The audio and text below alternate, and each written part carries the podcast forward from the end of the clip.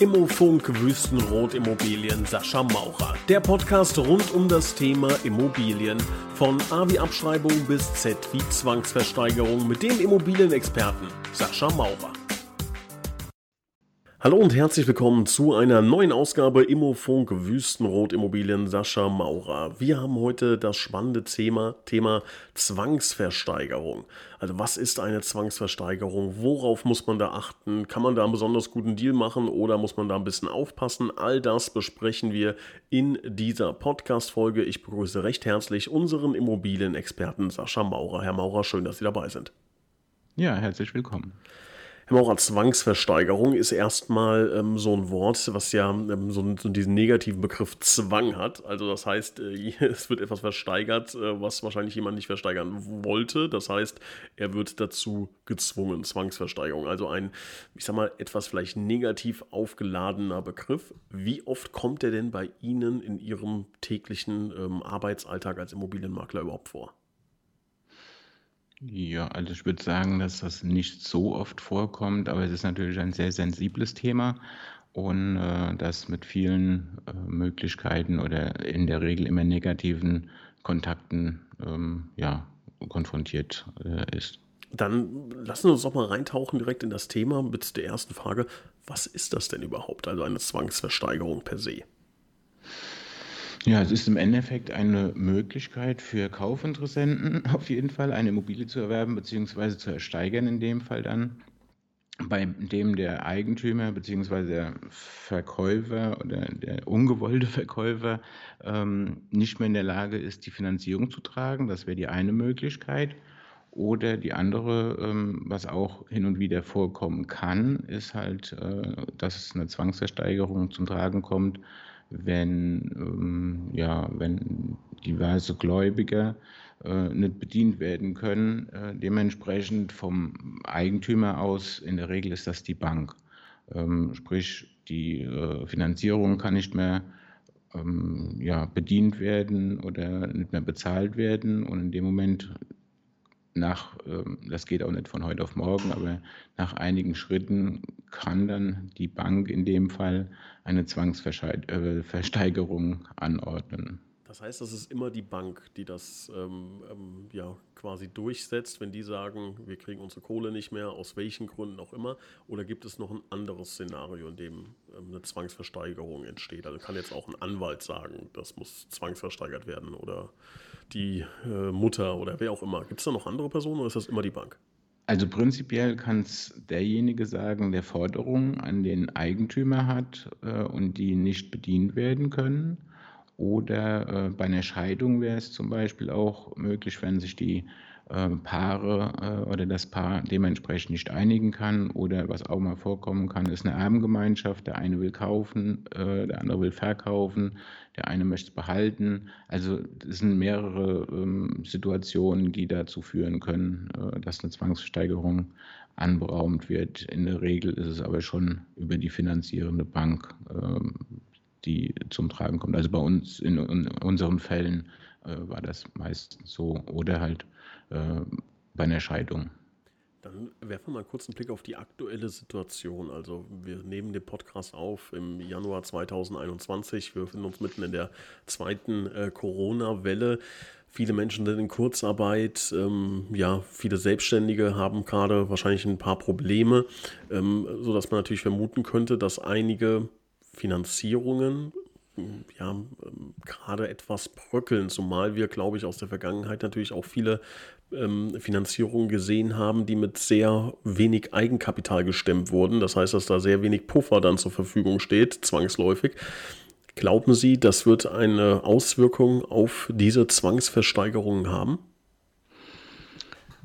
Schwere Frage. Es kommt immer darauf an, wie die Bank ähm, aufgestellt ist und vor allen Dingen, das kann ich wirklich jedem empfehlen, dass man mit der Bank spricht. Also gerade in der momentanen Situation äh, durch die Pandemie äh, beziehungsweise durch Corona äh, wissen natürlich auch die Banken, dass der normale Geldfluss über Kurzarbeit oder ähm, geschlossene äh, Unternehmen ja, ich sage jetzt mal äh, Friseur oder was auch immer, äh, welches Unternehmen das ist, die Zahlungen oder die Einnahmen nicht so sind, wie sie in den letzten Jahren normal reingekommen sind.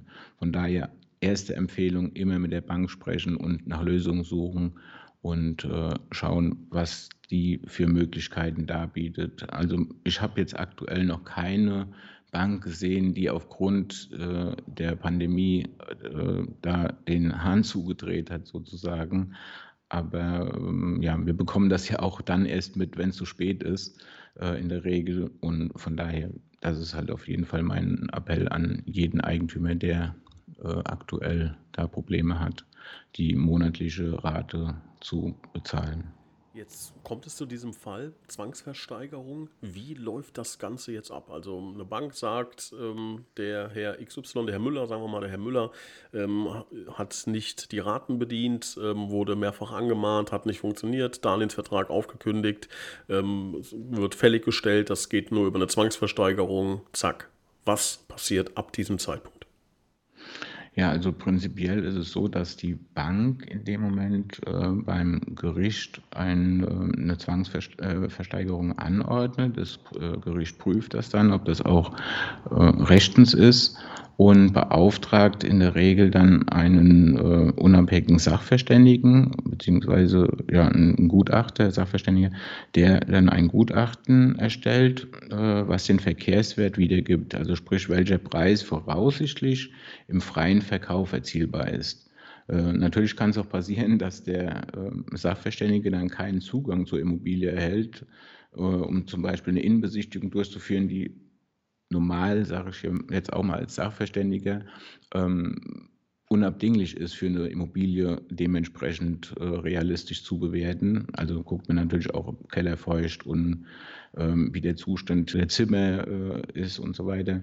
Und wenn der natürlich nicht reingelassen wird vom Eigentümer, der dann natürlich nicht sehr erfreut ist drüber, über diese Situation, kann der natürlich auch die Tür nicht aufmachen. So, in dem Moment wird natürlich äh, darüber hinaus ein Sicherheitsabschlag äh, mit einkalkuliert von dem Gutachter, was natürlich den, den, das Verkehr, den Verkehrswert noch nach unten äh, reguliert dementsprechend. So, dann äh, wird der, ähm, der Verkehrswert wird dann dem Gericht mitgeteilt. Die beraumen dann Versteigerungstermin ein. Und ähm, ja, beim Versteigerungstermin werden dann prinzipiell nur Gebote zugelassen, die den Mindestbetrag ähm, erreichen. Der Mindestbetrag ist auch ein bisschen ähm, ja, traurig, finde ich es jetzt. Äh, das ist halt nur der Betrag, der ähm, die Kosten für die, äh, für die Versteigerung, also für die Zwangsversteigerung decken. Ähm, das muss man allerdings ein bisschen relativieren, weil ähm, das wird in der Regel nicht der Fall sein, dass zu so einem niedrigen Preis die Immobilie dann auch den Zuschlag erhält. Zudem beim ersten Termin wohlgemerkt der Zuschlag vom Gericht beziehungsweise ähm, ja vom Gericht äh, verweigert werden kann, wenn er nicht unter äh, 50 Prozent des Verkehrswertgutachtens liegt, äh, ist natürlich ein Schutz für den äh, Verkäufer, Eigentümer, dass die Immobilie dann nicht verschleudert werden kann oder so. Und von daher wird das im ersten Termin auf jeden Fall nicht geschehen. Und ähm, was auch noch eine Möglichkeit ist, dass wenn das Gebot nur bei 70 Prozent, man spricht da auch von sieben Zehntel, ähm, erreicht, dann kann der Gläubiger das, ähm, einen Antrag stellen, dass das Gebot nicht zugelassen wird. So dass man da halt äh, dementsprechend ein bisschen Einfluss drauf hat. Allerdings muss man das auch äh, berücksichtigen, dass beim zweiten Termin, wenn also das Gericht dem zustimmt und sagt, das Gebot ist nicht äh, dementsprechend äh, wie der Verkäufer, also sprich die 5 Zehntel 50 Prozent oder die ähm, 7 Zehntel 70 Prozent erreicht, dann wird beim zweiten Termin gibt es keine, ähm, kein keine Möglichkeit mehr zu stoppen, das Ganze. Also ich sage jetzt mal ein Beispiel, beim ersten Termin eine Immobilie für 100.000, um das jetzt mal äh, schnell zu rechnen, bietet eine 50.000 oder 49.000, dann kann das, äh, das Gericht, muss das Gericht sogar äh, den Zuschlag verwehren und bietet eine 69.000, ähm, kann der Gläubiger den Antrag stellen, dass, die, ähm, dass der Zuschlag verweigert wird was beim zweiten Termin, der dann anberaumt wird, weil die, ähm, ja, kein Käufer gefunden wird, halt äh, nicht mehr der Fall sein wird, dass ein, also wenn dann beim zweiten Termin einer nur 40.000 Euro bietet, kriegt er den Zuschlag. Also sind viele Sachen zu beachten, was das angeht. Hört sich ja aber jetzt erstmal ähm, so an, als könnte man da als potenzieller ähm, ja, Suchender einer Immobilie vielleicht auch ein gutes Schnäppchen äh, schlagen. Wie ist das denn aus Sicht eines Käufers? Also, wo erfahre ich denn, dass eine Zwangsversteigerung ansteht? Also, ich, äh, ganz kurzer Einschub, ich weiß das natürlich aus jetzt Immo-Scout, Immo-Welt, da sieht man ja ab und zu ähm, ja, Einträge ähm, von Immobilien, die über eine Zwangsversteigerung vollstreckt werden oder, oder verkauft werden. Da sieht man dann seltenst Fotos von innen. Also das ist das, was die gerade eben eingangs erzählt haben, dass dann wahrscheinlich der Zugang erschwert wird, beziehungsweise der Zugang nicht möglich ist, dass dann so äh, Symbolfotos verwendet werden. Aber mhm. wie erfahre ich denn sonst äh, davon, dass eine Zwangsversteigerung stattfindet? Ja, es gibt äh, Portale, beziehungsweise also generell ähm, sind die im Gericht ausgeschrieben. Ähm, in dem Amtsgericht quasi in dem Bereich, wo die Immobilie sich befindet. Und da kann halt natürlich jeder gucken gehen und an den, äh, ich nenne es mal schwarzes Brett, ähm, welche Zwangsversteigerungen wann anstehen und ähm, wann stattfinden dementsprechend. Aber haben wir da jetzt hier in dem Podcast etwas gefunden, was ein, ja, eine gute Möglichkeit ist, günstig an eine Immobilie zu kommen? Ähm, also jeder, der jetzt zuhört, äh, rennt jetzt sofort äh, los und, und sucht nach Zwangsversteigerungsobjekten oder haben auch andere Leute die Idee? Die Idee haben auch andere. Also es ist nicht, äh, es ist nicht gesagt, dass, ähm, dass man da das äh, überragende Schnäppchen machen kann, aber es ist auch nicht auszuschließen. Also von daher sind natürlich auch bei, bei Immobilien, die gute Lagen haben und so weiter, die Möglichkeit, dass da auch dann mal 15, 20 und mehr Leute sitzen, die alle auf das gleiche, äh, auf die gleiche Immobilie bieten. Ähm, ja, aber wollen natürlich irgendwo ein Schnäppchen machen. Also sprich, es ist in der Regel so, ähm, dass der, der Kaufpreis oder der Verkehrswert in der Regel ähm, nicht wirklich äh, erreicht wird und äh, schon gar nicht darüber hinaus, was im normalen Verkauf möglich ist. Weil heute wird ja keine Immobilie oder die wenigsten Immobilien verkauft äh, zu dem Preis, was sie wert sind, sondern wesentlich mehr wenn sie gut äh, vermarktet werden, offiziell und äh, öffentlich. Äh, kann theoretisch passieren, wenn Sie sagen, da sitzen jetzt 15 Leute, kann es schon sein, dass das auch einen ordentlichen Preis, der über Verkehrswert liegt, äh, erzielt. Kann sein, aber oft ist es wirklich so, dass da Spezialisten sind, äh, die sich auch größtenteils ähm, vorher eine, eine, ähm, ja, ein Limit setzen, was man generell machen sollte, dass man nicht in die Versuchung kommt, irgendwelche utopischen Zahlen äh, oder beziehungsweise utopischen ähm, Werte äh, zu bieten. Also ausgeschlossen ist nichts, äh, kann alles sein, aber in der Regel ist es äh, eher so, dass es äh, weniger gibt wie im öffentlichen oder im äh, offiziellen oder beim offiziellen Verkauf. Bleiben wir nochmal in der Sicht des Käufers, der eine Zwangsversteigerung besucht, um dann eine Immobilie zu erwerben. Jetzt haben Sie gesagt, der ähm, Gutachter kriegt häufiger mal oder ab und an keinen Zutritt zu der Immobilie. Wie ist das denn mit einem Käufer? Also ich komme jetzt zu der Zwangsversteigerung, sehe zwei Bilder von außen, von der Fassade. Ähm, ich, kaufe ich da die Katze im Sack oder weiß ich, da ist ein Swimmingpool unten im, im Keller oder halt, keine Ahnung, Asbest bis unter die Decke? Also prinzipiell kauft man die, äh, die Katze im Sack. Äh, wenn nicht äh, das Gutachten, was offiziell eingesehen werden kann, das Verkehrswertgutachten, teilweise ist es auch hinterlegt. Und ähm, von daher, wenn der Gutachter logischerweise nicht die, ähm, den Zutritt gewährt bekommt, kann also die Immobilie sich nicht anschauen, sieht äh, den Pool im Keller nicht oder äh, den Asbest äh, und so weiter. Also von daher ist da schon immer eine gewisse äh, Restrisiko, was äh, dementsprechend ist. Und der Käufer möchte natürlich nicht, ähm, dass, dass es versteigert wird. Also wird er bei den meisten ist es auf jeden Fall so verweigern, dem Gutachter. Und äh, ja, von daher ist es schwierig, ähm, sowas äh, zu beantworten. Es gibt allerdings aber auch andere äh, Eigentümer, die dementsprechend auch äh, den Zugang gewähren, sogar auch den Interessenten. Das ist also auch nicht auszuschließen. Ähm, ja, Jetzt äh, wechseln wir nochmal die Brille und äh, aus der Sicht einer Person, die ähm, ja eine Immobilie besitzt, die zwangsversteigert wird. Jetzt haben wir diesen Podcast gehört und ähm, da wurde äh, mir beigebracht, dass eine Zwangsversteigerung meistens im Vergleich zum normalen Verkauf über einen Immobilienmakler der schlechtere Weg ist, wo ein bisschen weniger zustande kommt. Jetzt flattert mir ein Brief rein. Ich gehe mal davon aus, dass irgendwie ein Brief. Achtung, Ihre Immobilie wird zwangsversteigert. Jetzt komme ich auf den grandiosen Gedanken, ach, ich rufe einfach auf Wüstenrot Immobilien Sascha Maurer an. Der hat mir nämlich erklärt, dass wenn er es verkauft, es ähm, besser laufen wird und wahrscheinlich eine höhere Summe zustande kommt ähm, und verkauft es einfach doch schnell über einen Immobilienmakler. Geht dieser unfassbar geniale Move oder äh, ist, das, ähm, ist das jetzt Hanebüchen, was ich erzählt habe?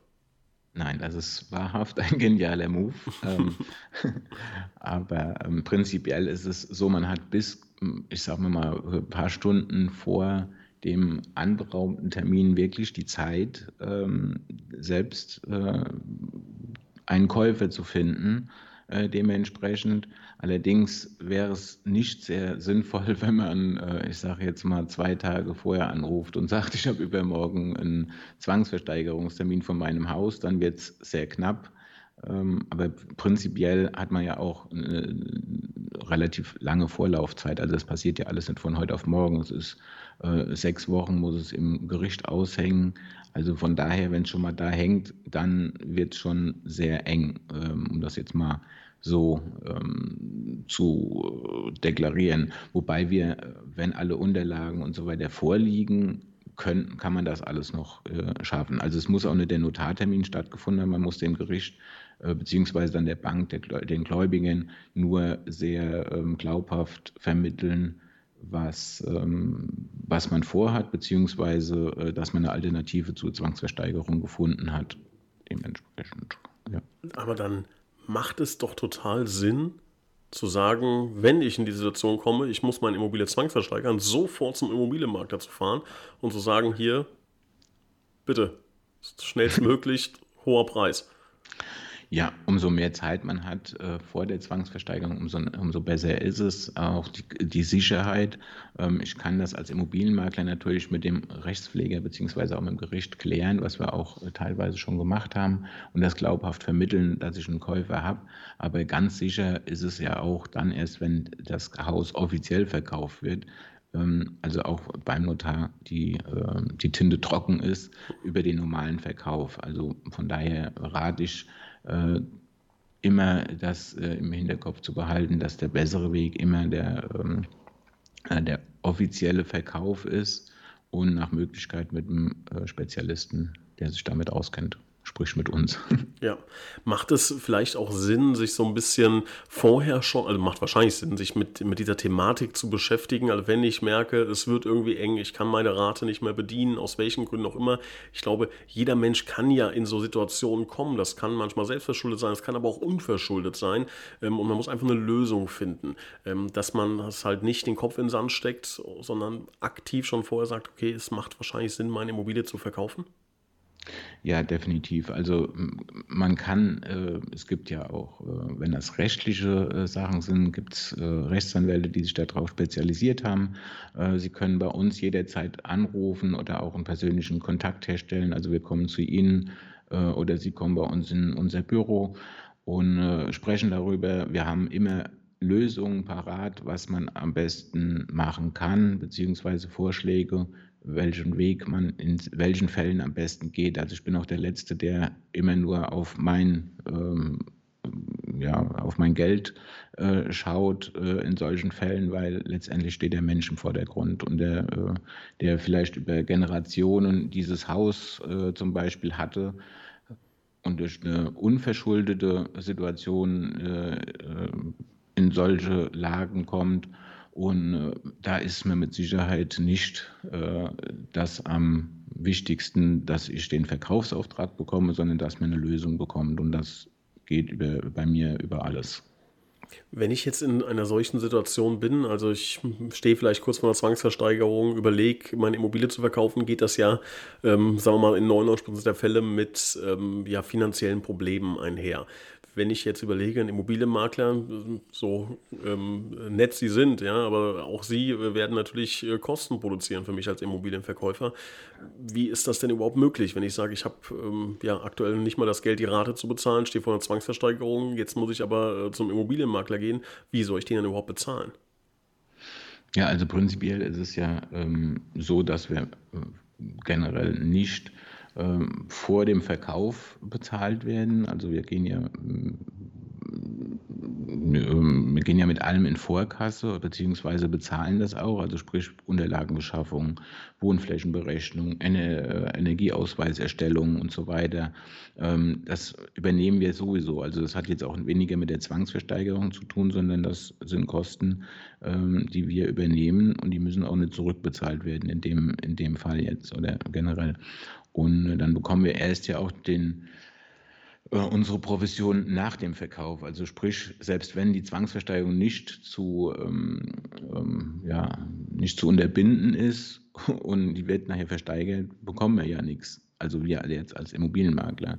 Und äh, wir versuchen natürlich den äh, bestmöglichen Preis, äh, der weit über dem Verkehrswert von dem Gutachter, das äh, von dem Gutachten, das erstellt worden ist, zu erzielen Zudem äh, sehe ich uns auch eher als äh, Akquisiteur von Kaufinteressenten in solchen Fällen oder generell wie als äh, Notnagel, um zu sagen, wir, biet, wir, wir biegen gerade noch die Zwangsversteigerung ab. Und das hilft natürlich, wenn, wenn man da zeitnah, wenn man in die Lage kommt, zuerst mal mit uns spricht und sagt, so und so ist die Lage und äh, was können wir machen. Also wie gesagt, äh, ich kann da auch mit zu Banken gehen und so weiter und zu sagen, hier, wir haben vielleicht auch einen höheren Verkehrswert oder einen, einen höheren Wert, ähm, bevor wir jetzt eine Zwangsversteigerung, weil das Gutachten von der, vom Gericht, äh, ich sage jetzt einfach mal 300.000 Euro raus hat, weil das wird in der Regel immer neutral oder niedriger bewertet,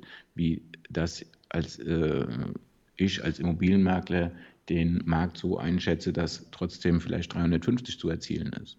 So, also von daher ähm, sind da Möglichkeiten gegeben, dass man dann zusammen zu den Gläubigern geht, äh, in der Regel die Bank, oder halt äh, mit dem Rechtspfleger in Kontakt tritt und mit dem spricht, äh, was für Möglichkeiten man, man hat. Zumal wäre auch eine Option, ob man die Immobilie äh, vermieten kann, ist auch eine Option, äh, bevor es jetzt wirklich zum, äh, zum, zur Zwangsversteigerung kommt. Also wir, Sie sehen, Sie haben ja, wir haben da einige Lösungen ähm, und andere einige Möglichkeiten, die man in, in Erwägung ziehen kann. Also ich kann auch anstatt zu verkaufen sagen, ich vermiete die Immobilie und kann so eventuell eine Zwangsversteigerung abwenden.